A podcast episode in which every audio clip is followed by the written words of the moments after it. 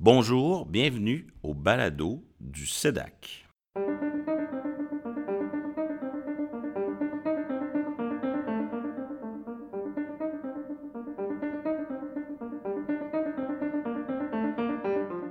Bonjour, mon nom est Patrick Taillon, co-directeur du Centre d'études en droit administratif et constitutionnel. Et aujourd'hui, dans notre série euh, Balado Grand Entretien, nous recevons une grande figure de la recherche en droit international et en droit constitutionnel en Belgique, nul autre que le professeur émérite Yves Lejeune.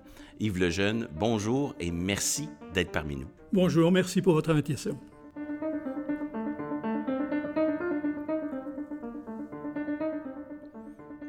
Yves Lejeune, vous vous intéressez au droit constitutionnel belge et comparé, euh, au contentieux constitutionnel. Vous travaillez sur des points, euh, parfois des angles morts hein, entre le droit international et le droit constitutionnel, au carrefour de ces deux matières. Vous intéressez aussi à la théorie générale de l'État, à l'intégration européenne que vous avez, dont vous êtes un des témoins. Vous l'avez vu euh, grandement évoluer, cette union, dans les dernières décennies et évidemment euh, tout ce qui touche aussi le droit des relations publiques transfrontalières.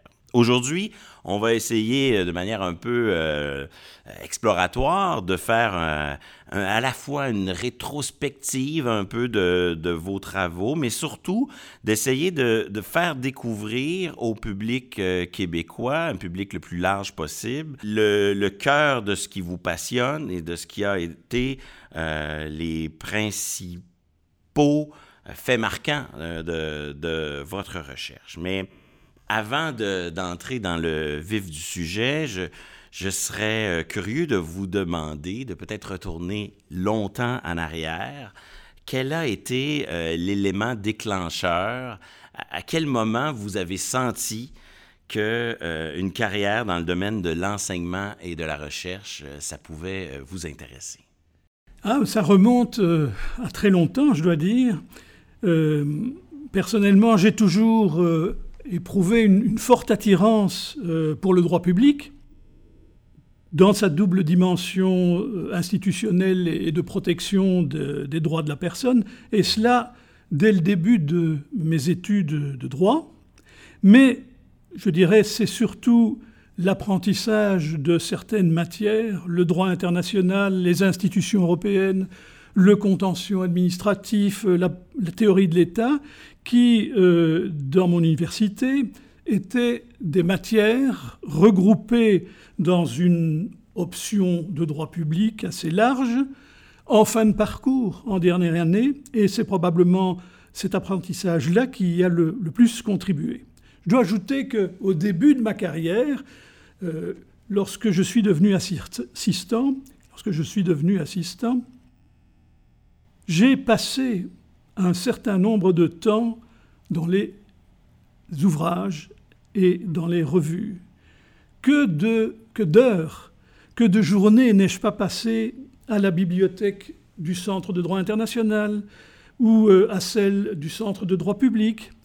Combien de fois, voulant consulter tel livre, tel article, me suis-je laissé à lire ceux qui voisinaient avec lui dans les étagères Donc, c'est euh, un élément qui euh, a certainement contribué aussi à me pousser non seulement vers un intérêt euh, général, mais vers un intérêt particulier pour l'enseignement et la recherche dans ces matières. Vous êtes à la fois euh, constitutionnaliste, mais aussi internationaliste. Euh, est-ce que ça ne dit pas quelque chose sur le rapport au monde qu'entretient euh, la Belgique, le, juriste belge qui, à la fois, s'intéresse à son système constitutionnel, mais très vite, comme c'est le cas dans votre œuvre, au droit constitutionnel comparé et aussi au droit international? Oui, mais comme vous le soulignez, le fait d'être un national d'un État partiellement francophone, un État relativement petit, un État qui a été longtemps neutre euh, en Europe, un État euh, qui était voisin euh, de la France, a poussé l'universitaire que j'étais, d'abord l'étudiant, puis l'universitaire que, que j'ai été, à s'intéresser non seulement à l'organisation des États, à leur régime politique, aux relations internationales en général, mais aussi à cet aspect particulier que la, la fédéralisation de l'État représente en Belgique parce que le, le, scientifique que j'étais, naturellement, s'est rendu compte que les interactions dont vous parlez ne sont pas les interactions qui intéressent un État jacobin, centralisateur, ou même un, État fédéral comme la République fédérale d'Allemagne. Et donc, peut-être bien que la Belgique avait là une, petite musique particulière à faire entendre. C'est peut-être ça qui explique effectivement que euh, je ne me sois pas intéressé uniquement à l'organisation des États, à leur régime politique, euh, mais aussi euh, à, la, aux relations internationales et à la structuration particulière que la Belgique a prise à cet égard en ce qui concerne la gestion des relations extérieures. On vous reçoit euh, aujourd'hui euh, à Québec euh, en avril 2022, au moment de cet enregistrement, pour la première conférence d'un cycle annuel qu'on veut reprendre, qu'a lancé mon collègue Charles-Emmanuel Côté, conférence André Patry. Mais c'est loin d'être votre premier séjour à Québec et au Québec quel regard vous portez sur euh, ces premiers contacts, ces premiers séjours au Québec et au Canada, euh, et aussi ce qui vous a le plus surpris euh, chez les collègues québécois et sur le bout de chemin que, que vous avez fait avec eux à travers les années? Bien, je crois qu'il faut remonter à ce point d'origine qui a été la recherche de ponts à jeter entre des domaines limitrophes du droit international et du droit interne pour essayer de les intégrer dans une connaissance scientifique cohérente et non pas dans une lecture vue uniquement par des spécialistes du droit constitutionnel ou par des spécialistes de, du droit euh, international public. Et je considère que ça a été vraiment une grande chance pour moi d'avoir pu, lors de ma dernière, dernière année d'études, 71-72, donc il y a quelques années, d'avoir pu participer en dernière année à un séminaire dirigé par un professeur qui allait devenir mon maître, le professeur Paul de Vicher, constitutionnaliste et internationaliste, fils du, fameux de Vicher, euh, sous euh, lequel euh, ont paru les fameuses théories et réalités en, droit international public. Eh figurez-vous que le travail de fin d'études que j'ai réalisé sous la direction de Paul de Vicher portait sur le droit des traités au Canada. Et puis, dès que j'ai été nommé assistant, euh, un an après, j'ai approfondi, généralisé l'examen des compétences internationales qu'on pouvait trouver dans les États composantes de certains États fédéraux, en mettant l'accent à l'époque, non plus sur euh, euh, le Canada et le Québec, mais sur l'expérience qui était la moins connue, celle des cantons suisses, qui connaissaient un renouveau euh, au début des années 70. Et après euh, que cette thèse ait été soutenue, alors nous sommes là en 1983, la diffusion de ce travail qui n'avait pas encore été publié m'a conduit à venir ici même, à l'Université Laval, pour participer au premier congrès annuel que la Société québécoise de droit international y tint en mai 1984 autour des perspectives québécoises en la matière. Et euh, cette euh, euh, opportunité m'a permis de disserter sur des relations conventionnelles qui venaient d'être établies entre le gouvernement du Québec et le gouvernement de la communauté française de Belgique. Des relations qui vont déboucher éventuellement à la création de l'Agence nid pour la jeunesse, je crois. Tout à fait. Euh, si je ne me trompe, à la lumière de ce qui avait été réalisé quelques années auparavant en ce qui concerne l'Office franco-québécois. Oui, très inspiré de l'équivalent euh, français, en effet. Euh, les Québécois connaissent assez peu hein, l'évolution constitutionnelle belge. Évidemment, on a beaucoup en commun, le, fédéralisme, euh, le défi que représente la coexistence de deux communautés linguistiques historiquement euh, enracinées.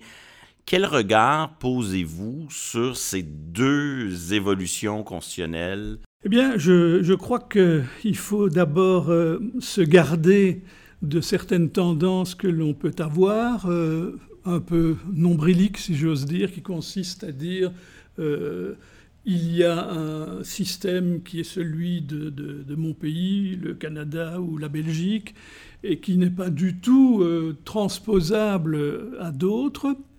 Alors je crois que la réaction à cette première approche des choses, elle est double. Alors il est vrai que des, systèmes constitutionnels sont le reflet d'un génie propre à chaque euh, fédération ou, euh, État fédéral. Et donc euh, les techniques qui sont mises en place sont des techniques qui sont des techniques propres, mais que l'on peut imaginer appliquer dans d'autres lieux. En revanche, ce n'est pas parce que une technique paraît susceptible d'être transposée à l'étranger dans un autre pays ce n'est pas euh, pour cette raison qu'il faut croire qu'elle est effectivement transposable en fait, parce que les, systèmes constitutionnels sont nécessairement le fruit d'une euh, identité euh, sociale, d'une identité politique, de plusieurs identités politiques dans les États fédéraux, qui sont et puis d'équilibre aussi politique entre les partis et le tout, donc de euh, configurations qui sont extrêmement différentes et qui ont une histoire euh, singulière euh, propre, de sorte que la situation sociopolitique peut empêcher qu'une transposition d'une expérience étrangère se, produise sans, sans qu'il y ait des difficultés à le faire. Il faut à cet égard remarquer que le, le point de départ sociopolitique est quand même extrêmement différent. Vous l'avez souligné vous-même.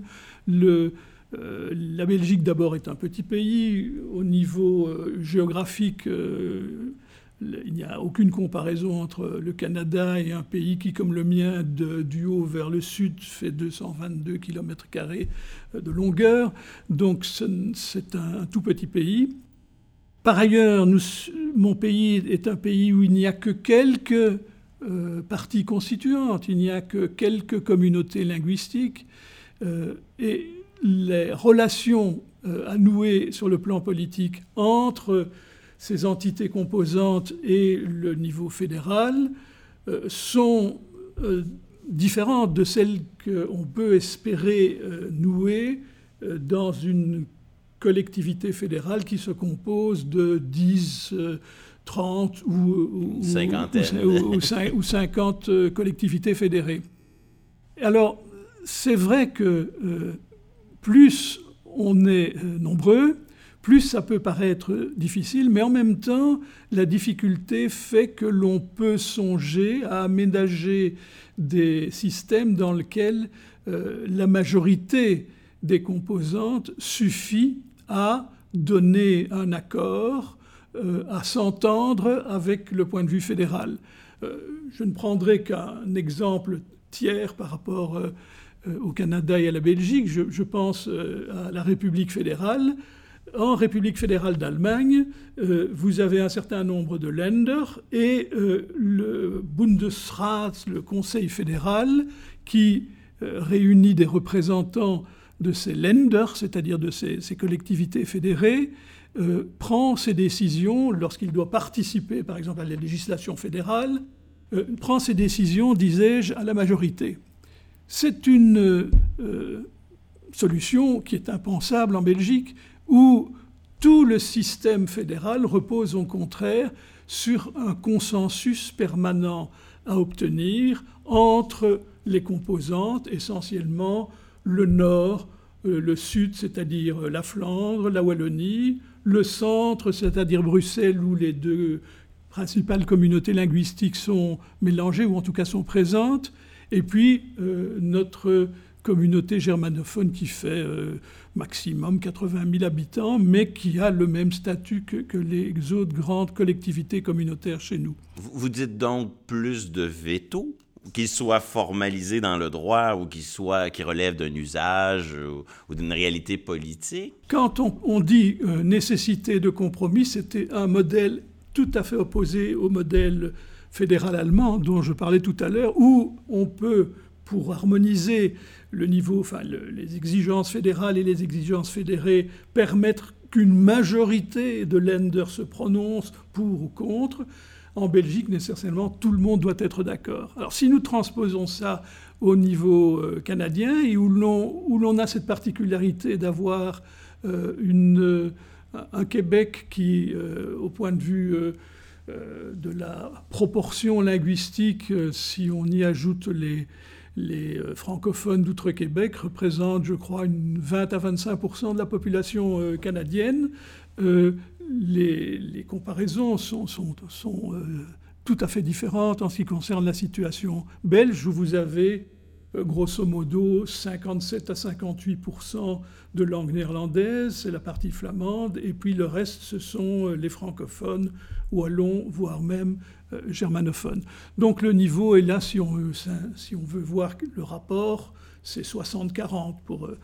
Et dans ce, cadre-là, on peut plus facilement, me semble-t-il, espérer trouver des compromis euh, parce qu'il faut nécessairement s'entendre euh, que lorsqu'on est un certain nombre de provinces canadiennes où la nécessité d'obtenir un compromis dans certaines matières a poussé à un certain nombre d'échecs que vous avez évoqués dans votre question.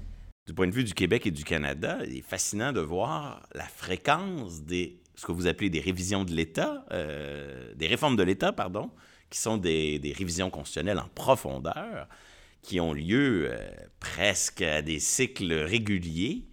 Euh, comment expliquer la fréquence de ces réformes constitutionnelles?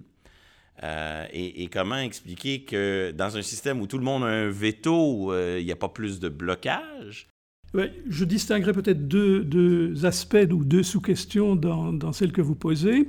la première consiste à se demander pour quelles raisons, effectivement, euh, au Canada d'une part, en Belgique de l'autre, euh, la nécessité de, compromis, de consensus ne fonctionne pas de la même manière, puisqu'au fond, on constate que euh, les, revendications fréquentes, fréquemment énoncées par les autorités québécoises, parce qu'elles veulent créer ou en tout cas constater euh, et conforter une situation de statut particulier dans euh, la communauté euh, canadienne.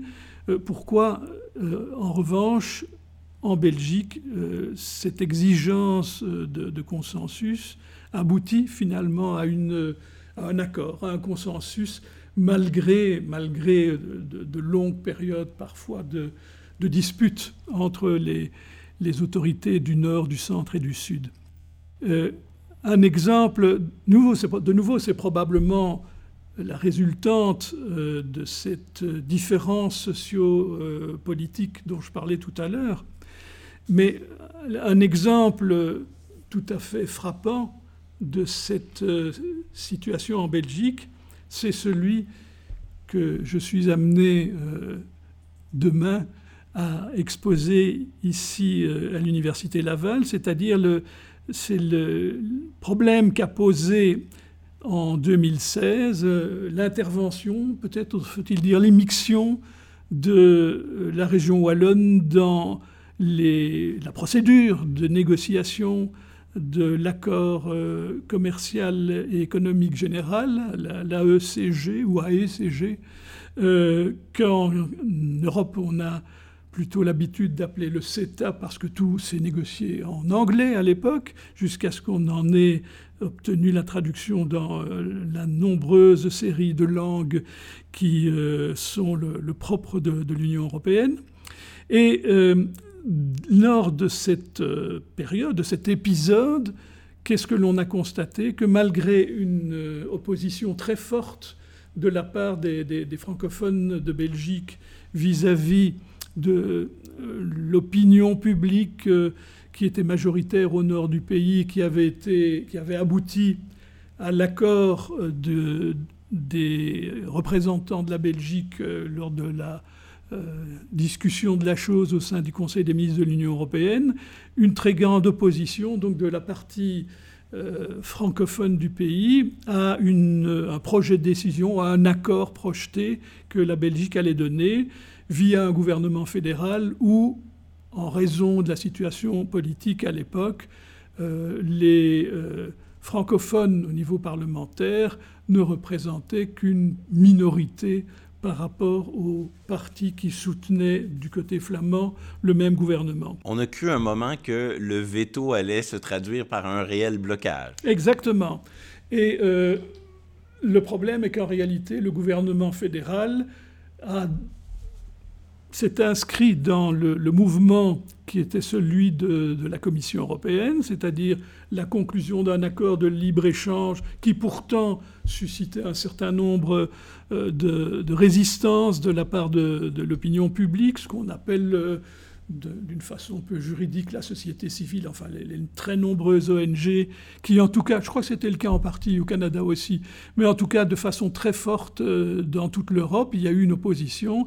Et donc le, euh, la situation euh, dont le gouvernement wallon et le Parlement wallon se sont emparés était une situation de contestation par rapport à un projet de conclusion d'accord de libre-échange qui ne répondait pas, enfin qui en tous les cas suscitait euh, une assez forte opposition parmi la population, parmi les citoyens. Et malgré, c'est là qu'on en arrive à la réponse à la question, euh, malgré cette euh, opposition, malgré le relais que le Parlement et le gouvernement wallon et d'autres gouvernements de, la Belgique, d'autres gouvernements fédérés, malgré donc euh, l'opposition, la volonté de, modifier euh, en partie euh, l'accord, on a connu une résistance de la part du fédéral, on a connu une résistance de la part de l'Union européenne, et puis finalement on a trouvé un compromis. Ce compromis, mais d'un point de vue, je dirais presque politologique, je dirais que il a sans doute été généré par euh, un point commun que les deux parties à la discussion, si je peux ainsi les appeler, un point commun qu'ils partageaient et qui est la densité du sentiment d'intégration à l'Union européenne. Alors la Belgique, dans ses grandes euh, oppositions, a au moins un point commun qui est la volonté de poursuivre euh, la création d'une union euh, more perfect euh, nation, d'une union de plus en plus grande. Et il a donc fallu se résoudre à un compromis qui permettait à la fois à la ECG d'être signée et qui permettait à la fois de donner, dans une certaine mesure, gain de cause ou raison aux revendications de la partie francophone du pays.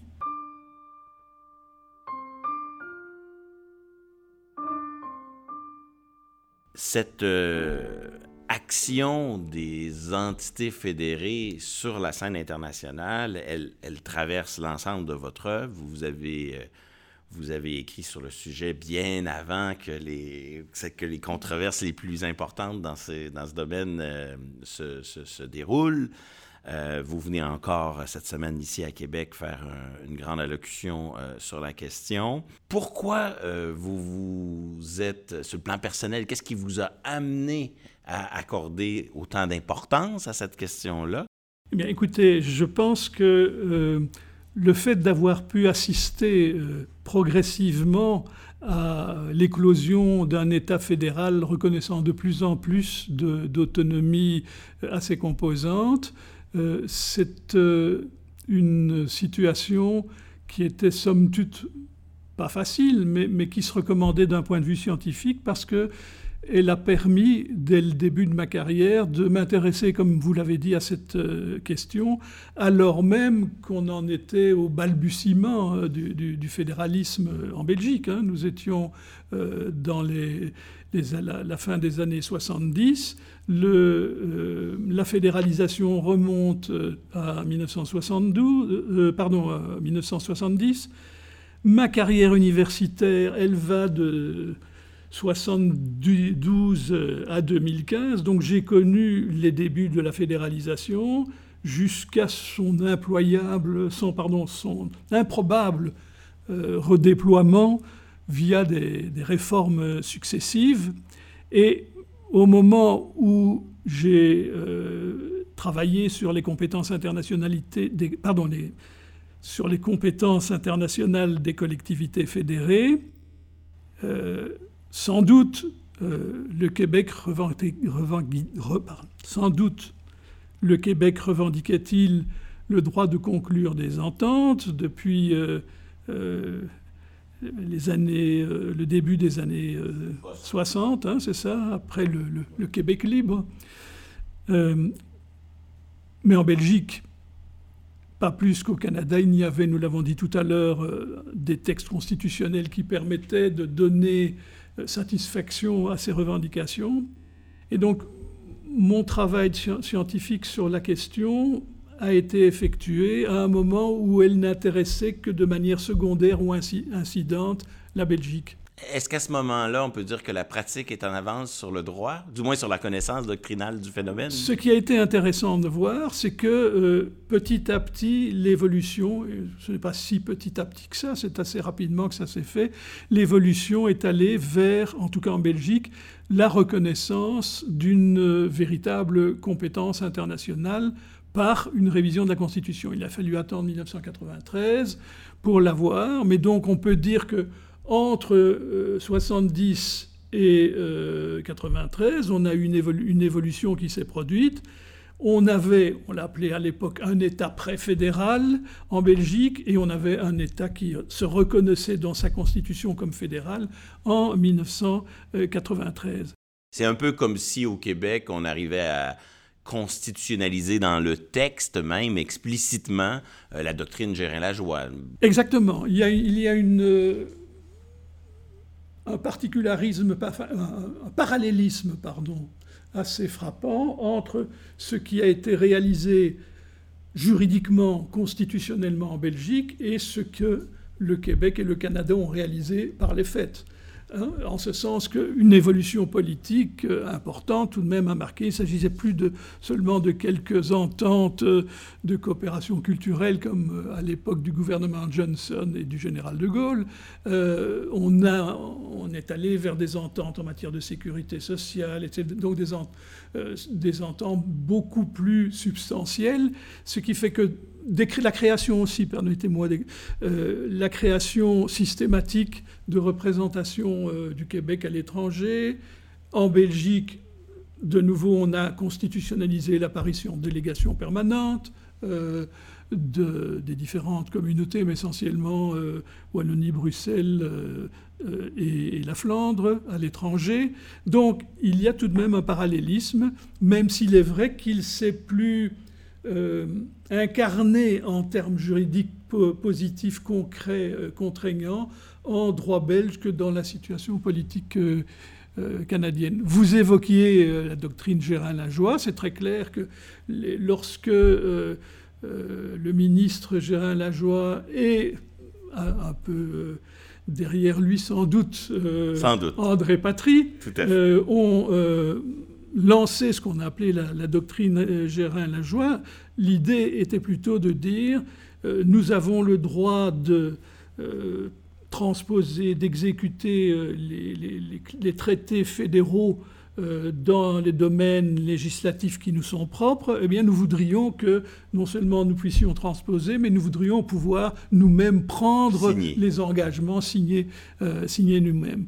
Et finalement, c'est ce qu'on a fait en Belgique, de nouveau en inscrivant ça dans euh, la charte constitutionnelle, en permettant que les communautés et les régions belges puissent signer puisse conclure des traités internationaux, alors que dès 1970, il était entendu qu'il y avait un parallélisme législatif, un parallélisme normatif entre les compétences législatives euh, des communautés de l'État d'une part, de l'autorité fédérale de l'autre, et euh, euh, les pouvoirs qu'il allait falloir leur reconnaître sur le plan international. Donc c'est une autre manière de réaliser la doctrine Gérin-Lajoie, effectivement.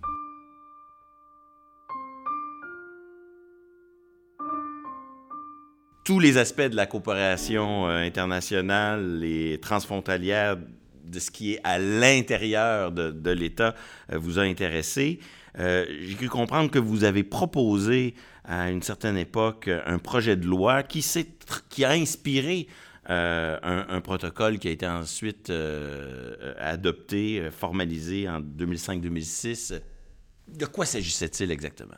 Eh bien, il faut rendre à César ce qui lui appartient. Euh, au début des années 1990, euh, je crois que c'est par là, le Conseil de l'Europe. Pour nos auditeurs, le Conseil de l'Europe, c'est une, association beaucoup plus large que l'Union européenne. Qui, euh, c'est, une organisation internationale, mais qui est essentiellement de nature juridique, euh, culturelle. Qui et qui est associée à la Convention européenne des droits de l'homme. Et qui s'est articulée à partir de la fameuse Convention euh, européenne des droits de l'homme.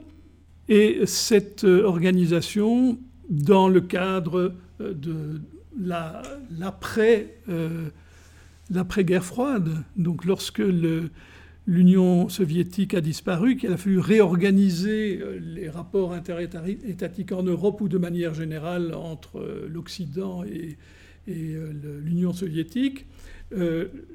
L'une des grandes politiques menées par le Conseil de l'Europe, qui est une association qui a été créée dans les années, je crois que c'est 49, 48-49, sous l'impulsion notamment de Winston Churchill, euh, et qui devait rassembler les États à l'époque de l'Europe occidentale pour euh, d'abord sortir des ruines de la Seconde Guerre mondiale et ensuite établir une espèce de consensus culturel commun de notre côté du rideau de fer par opposition euh, aux États qui vivaient sous la tutelle, en quelque sorte, ou en tout cas le contrôle de, l'Union soviétique. Et cette euh, organisation, le Conseil de l'Europe, qui aujourd'hui s'est étendue à tous les membres de, l'Europe géographique, donc la Russie en a fait partie, elle vient d'en être exclue pour un motif dont nous parlerons peut-être tout à l'heure. Mais euh, l'Union soviétique ayant disparu, la Russie euh, lui ayant, avec l'accord des Nations Unies, succédé, notamment euh, à l'ONU en tant que titulaire d'un droit de, de veto, l'Union soviétique a frappé à la porte de la maison européenne et donc elle est entrée dans le Conseil de l'Europe. Elle a alors, pendant des années, était, euh, comment dirais-je, un peu à l'école de la démocratie, à l'époque du système démocratique, puisqu'il s'agissait de euh, démocratiser le fonctionnement de la Russie qui sortait d'un certain nombre d'années de, régime soviétique. Et euh, le Conseil de l'Europe a donc mené des actions de type culturel vers l'Est. Alors avant de, euh, d'aller vers la Russie. J'ai moi-même eu l'occasion en tant qu'expert d'aller euh, parler des relations euh, transfrontalières sur les, les bords de l'Union soviétique et des, États, pardon, de, la Russie et des États qui l'abordent. Ce qu'on appelle parfois les, les PECO, les pays d'Europe centrale et orientale. Oui, c'est ça, c'est ça. Donc de tout le long, euh, euh, enfin, malheureusement, on voit, on voit assez bien aujourd'hui à la frontière qui se dessine depuis les États baltes, la Pologne, et puis qui descend vers l'Ukraine, qui, qui n'est pas dans le dans le, collimateur euh, à ce propos. Et donc cette, cette frontière-là, elle, en, elle couvrait, elle englobait un certain nombre d'États, comme vous dites, des PECO, des États d'Europe centrale et orientale, qui sortaient de 50 ans de, démocratie populaire. Et donc, euh, on a voulu éviter que la renaissance de, l'identité nationale de, chacun de ces pays ne crée des tensions entre les populations, en tout cas sur les frontières. Il y a, eu, à côté du Conseil de l'Europe, il y a eu euh, l'Organisation pour la sécurité et la coopération en Europe, l'OSCE, qui euh, a un système, un, peu, juridique un peu, un peu bancal, mais enfin ça c'est une autre question.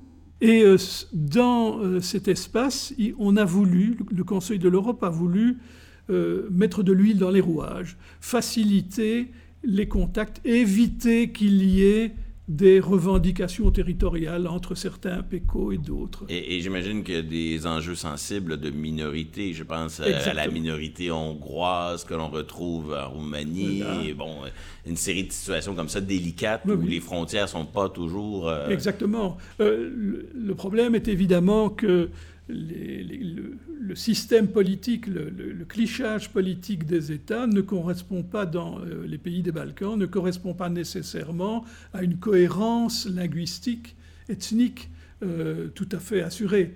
Et donc dans beaucoup de ces pays, vous avez des, minorités importantes. C'est parfois plus, plus embêtant que dans d'autres cas. La Hongrie euh, a comme ça des accords euh, et des sentiments particuliers euh, à l'égard des, euh, des magérophones, des, des, personnes de la minorité hongroise dans tous les pays de son pourtour. Vous avez des italophones, 5% tout le long de, du littoral de la Croatie, etc. Donc, il y a partout des frontières où des problèmes peuvent se poser de coexistence entre les communautés de part et d'autre. Et c'est précisément, j'en arrive à la réponse, c'est précisément pour essayer d'éviter qu'on ne ravive des tensions qui avaient été occultées par le, régime soviétique qui euh, s'était imposé euh, dans les pays d'Europe centrale et orientale. On avait mis en quelque sorte le couvercle sur la casserole avec la démocratisation, on craignait que la casserole ne déborde. Et par conséquent, le Conseil de l'Europe a entrepris toute une série d'opérations politiques, mais aussi juridiques, pour favoriser la coopération entre ces différentes euh, collectivités de part et d'autre d'une frontière dans les Balkans. Mais ça allait beaucoup plus loin, parce que pareillement, à partir des années 70, je crois qu'on peut dire ça, en Europe euh, occidentale, il y a eu aussi un mouvement de coopération transfrontalière. Ce mouvement était assez fort, notamment dans les pays appartenant à l'Union européenne, parce qu'il s'agissait au fond de faire comprendre que par-delà des identités et des citoyennetés nationales, il y avait une citoyenneté européenne et que euh, la, frontière, euh, c'était quelque chose qui ne devait pas nécessairement séparer des populations que l'histoire avait peut-être rapproché, soit par des besoins culturels ou économiques communs, je ne sais pas moi, un pont à jeter par-dessus une rivière frontalière, euh, une ligne de, bus ou une canalisation de gaz à faire passer par-dessus la frontière. Donc cette tendance à favoriser la coopération transfrontalière dans ces questions-là, mais aussi sur le plan de la protection de l'environnement, parce que c'est à ce moment-là qu'on voit apparaître On voit la même mot, euh, un certain nombre d'études sur la coopération transfrontalière en matière de protection de l'environnement. Et donc la conjonction de ces différents facteurs, en Occident ou euh, dans euh, les Balkans, a amené le Conseil de l'Europe à proposer la création de relations conventionnelles directes entre des communes ou des provinces, euh, mais le mot province est ambigu ici aussi, les collectivités euh, territoriales de part et d'autre de la frontière. Et cette euh, volonté juridique s'est traduite par une, par une, fameuse convention cadre, la, convention cadre de Madrid de 1980 sur la coopération transfrontalière des, des, des collectivités territoriales. Alors c'est une convention qui a eu beaucoup de succès. Elle a été adoptée donc sous les égides du Conseil de l'Europe et elle a été ratifiée par à peu près tous les États du Conseil de l'Europe, en ce compris les nouveaux membres entrés après 1990. mais elle ne faisait que finalement donner un vernis de, de conformité juridique à une pratique qui, en tout cas en Europe occidentale, commençait à se développer. Alors elle s'est développée sur le plan juridique, ça c'est le Conseil de l'Europe qui, qui a euh, contribué. Elle s'est beaucoup développée sur le plan politique. Il y a une série de projets qui euh, ont financé, cofinancé au niveau européen et au niveau national des projets de développement transfrontalier. Et c'est euh, là l'Union européenne qui a pris le relais. Il y a des, un fond, il y a une politique de coopération transnationale ou transfrontalière qui incite à institutionnaliser euh, une espèce de répondant commun aux communautés, aux collectivités locales de deux ou trois pays frontaliers qui ont, qui ont à créer une espèce d'interlocuteur unique, donc par exemple franco-allemand, franco-belge, euh, franco-espagnol. Pourquoi un interlocuteur Un interlocuteur de qui? De l'Union européenne qui, euh, cofinance à concurrence d'au moins 50% euh, et parfois c'est 70% les, euh, la réalisation financière des objectifs qui sont à pourvoir. Eh bien, cette grande fresque étant tracée, il se fait que le, la seule organisation internationale qui disposait de fonds importants, ce n'était pas le Conseil de l'Europe, mais c'était l'Union européenne. Donc euh, l'Union européenne et le Conseil de l'Europe ont entrepris une espèce de course de vitesse consistant à essayer de donner un encadrement juridique à ce phénomène que je viens de vous expliquer. Et comme j'avais été euh, expert euh, du Conseil de l'Europe en la matière pour aller prêcher la bonne parole dans les Balkans, euh, on m'a demandé de participer à l'élaboration d'un protocole particulier qui consistait non plus simplement à rendre juridique, rendre conforme au droit positif des accords entre des communes françaises et allemandes ou belges et hollandaises, par exemple, mais aussi de juridiciser, juridiciser l'existence d'organismes communs, d'organismes publics communs transfrontaliers, d'organismes qui constituent en quelque sorte des institutions permanentes, non pas des organisations internationales, mais des institutions communes de collectivités locales de nationalités différentes qui pouvaient euh, régler cette coopération transfrontalière. Et euh, on m'a demandé de préparer de ces protocoles, le protocole qui devait euh, prévoir ça, et par la suite d'établir euh, les euh, développements de ce protocole en établissant des modèles de rédaction de différents types d'organismes de coopération transfrontalière.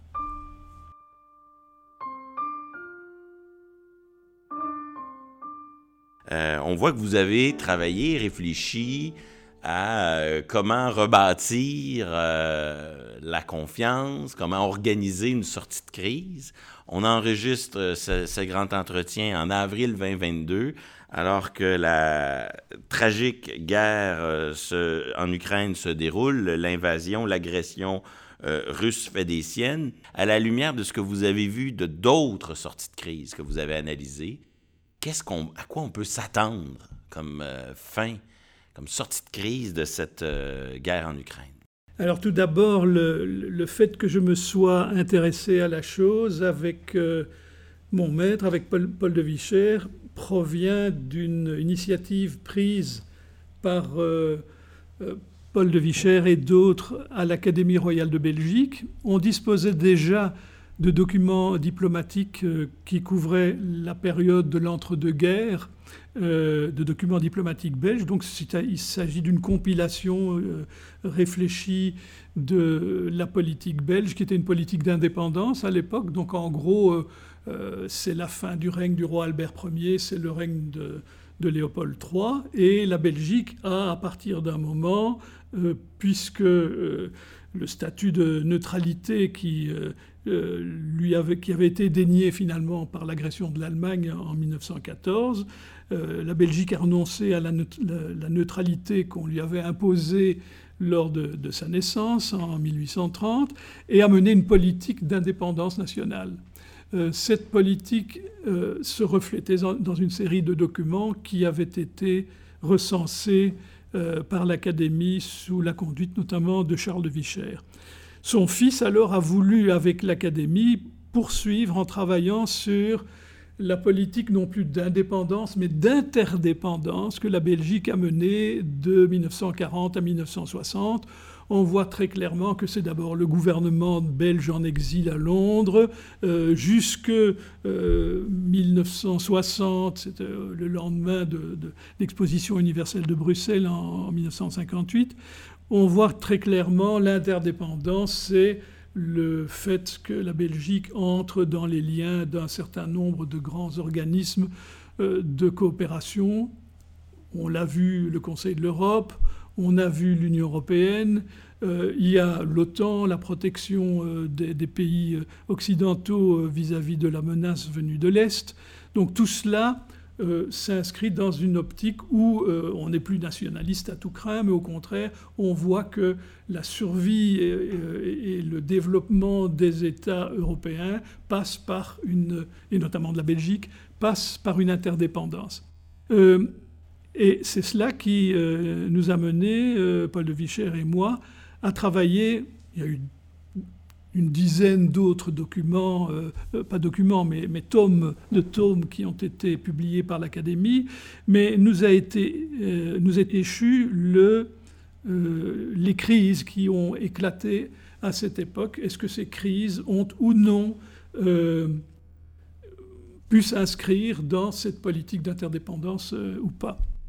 Alors, les, les crises je n'en ai pas fait une analyse approfondie. La première chose que nous avons dû faire, c'est faire un, tri dans les, documents diplomatiques qui sont soit des dépêches, soit des, notes euh, qu'un un ministre des Affaires étrangères demande à ses conseillers. Il y a des notes de Paul-Henri Spaak, de, Paul Van Zeeland, etc.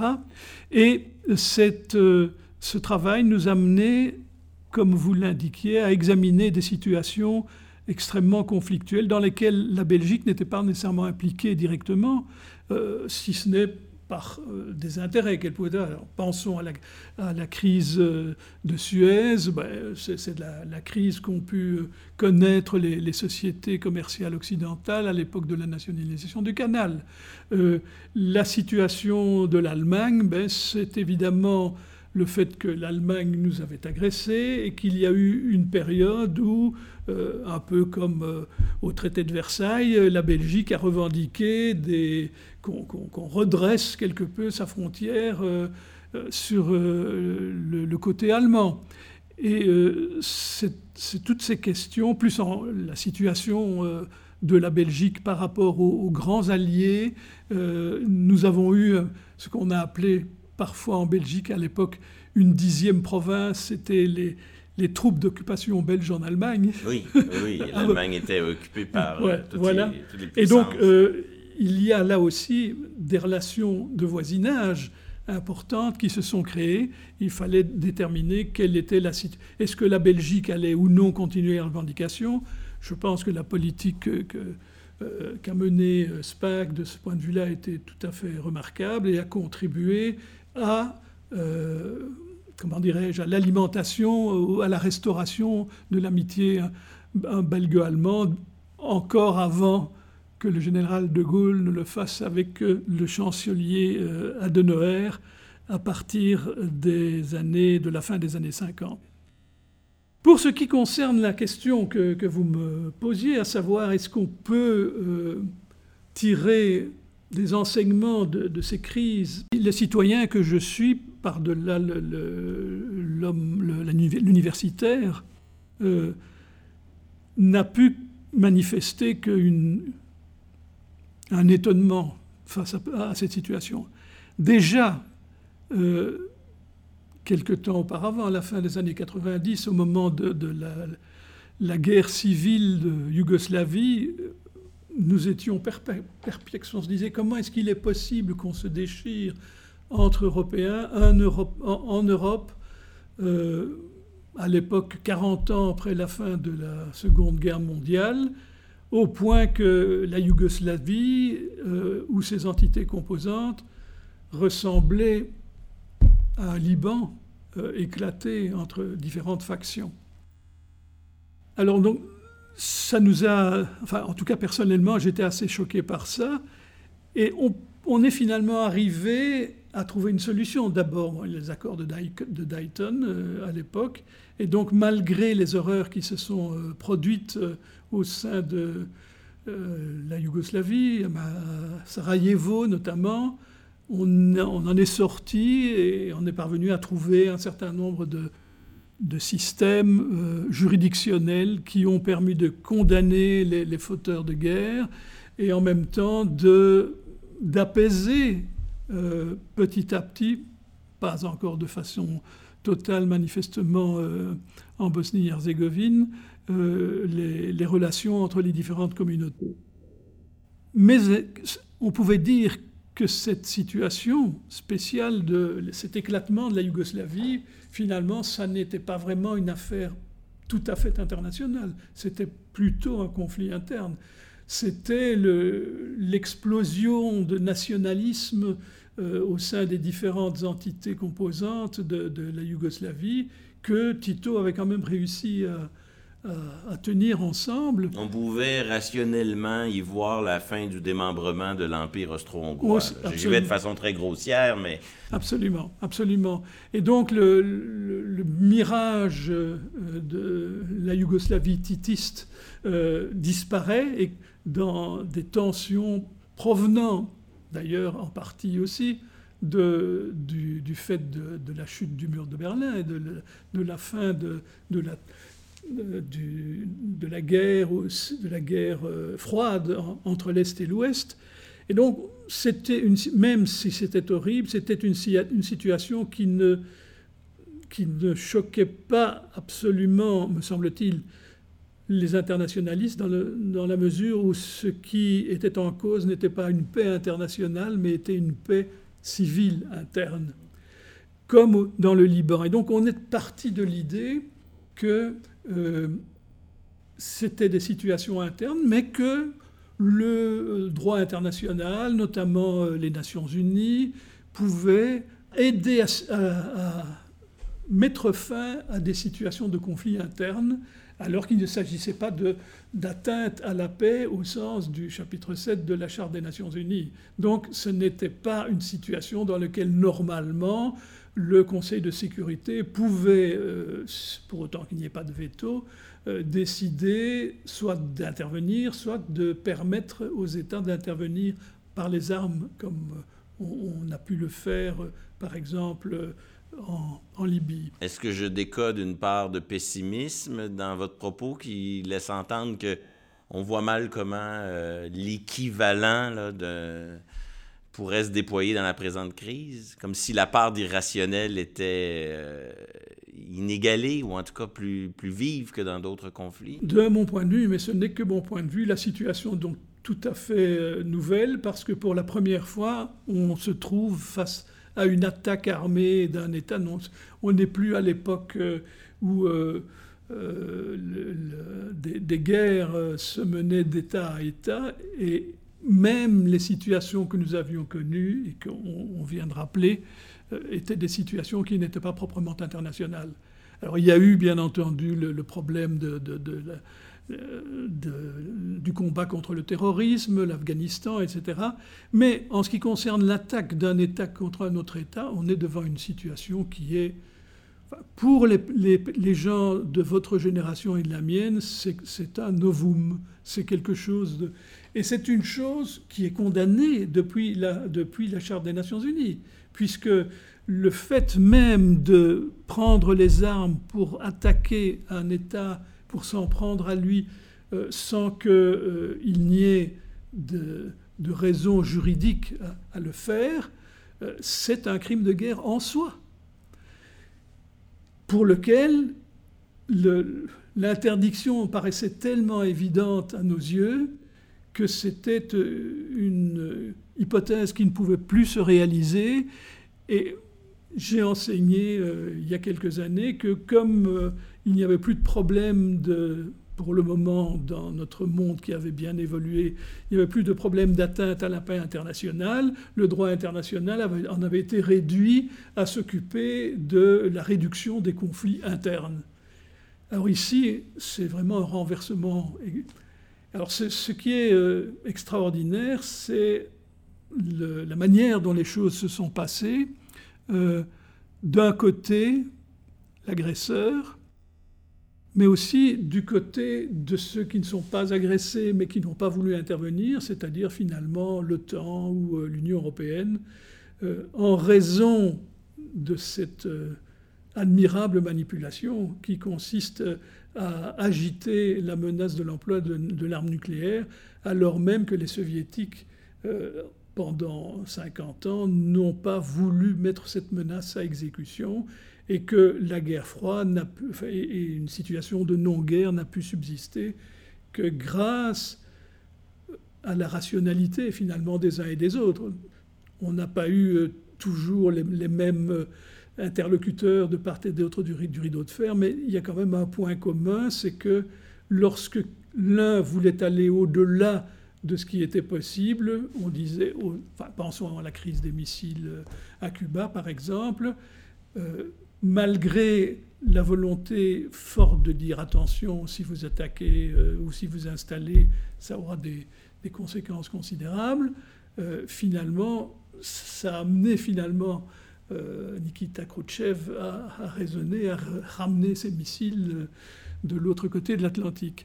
Si, si ce n'est pas le cas, on se trouve dans une situation tout à fait anormale qui tient au fait que c'est une, à la fois une compréhension tout à fait biaisée de, la situation de l'Ukraine vis-à-vis de l'URSS, que le résultat d'une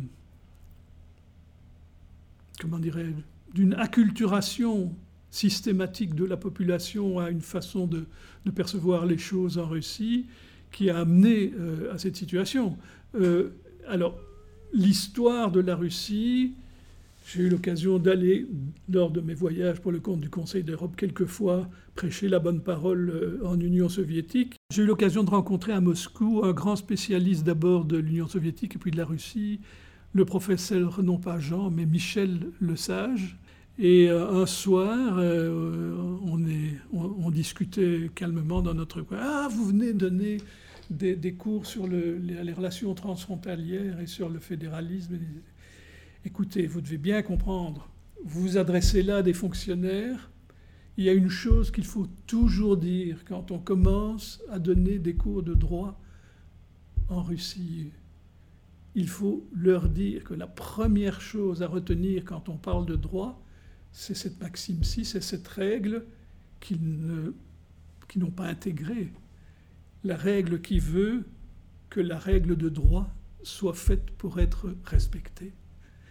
Et alors c'est vraiment devant ce problème-là qu'on se trouve ici. C'est vrai tant sur le plan constitutionnel que sur le plan des traités internationaux et notamment de la Charte des Nations Unies. Un, rapport ambigu entre droit et pouvoir ou puissance. Sur ce, je, vous remercie infiniment, Yves, Lejeune, pour euh, vous être prêté euh, au jeu de, cet entretien balado euh, du, du SEDAC. merci d'avoir si généreusement répondu à, nos questions. Chapeau pour toutes ces, ces, réalisations, tous ces travaux. Et puis, euh, merci d'être avec nous au, Québec et on vous souhaite que ce passage dans une période qui n'est pas la, plus simple, hein, on est dans cette sixième vague de la COVID, soit euh, malgré tout euh, agréable. Merci d'avoir été avec nous ce matin. C'est moi qui vous remercie et qui vous souhaite aussi le meilleur dans le développement de vos propres recherches au sein du CEDAC. Merci.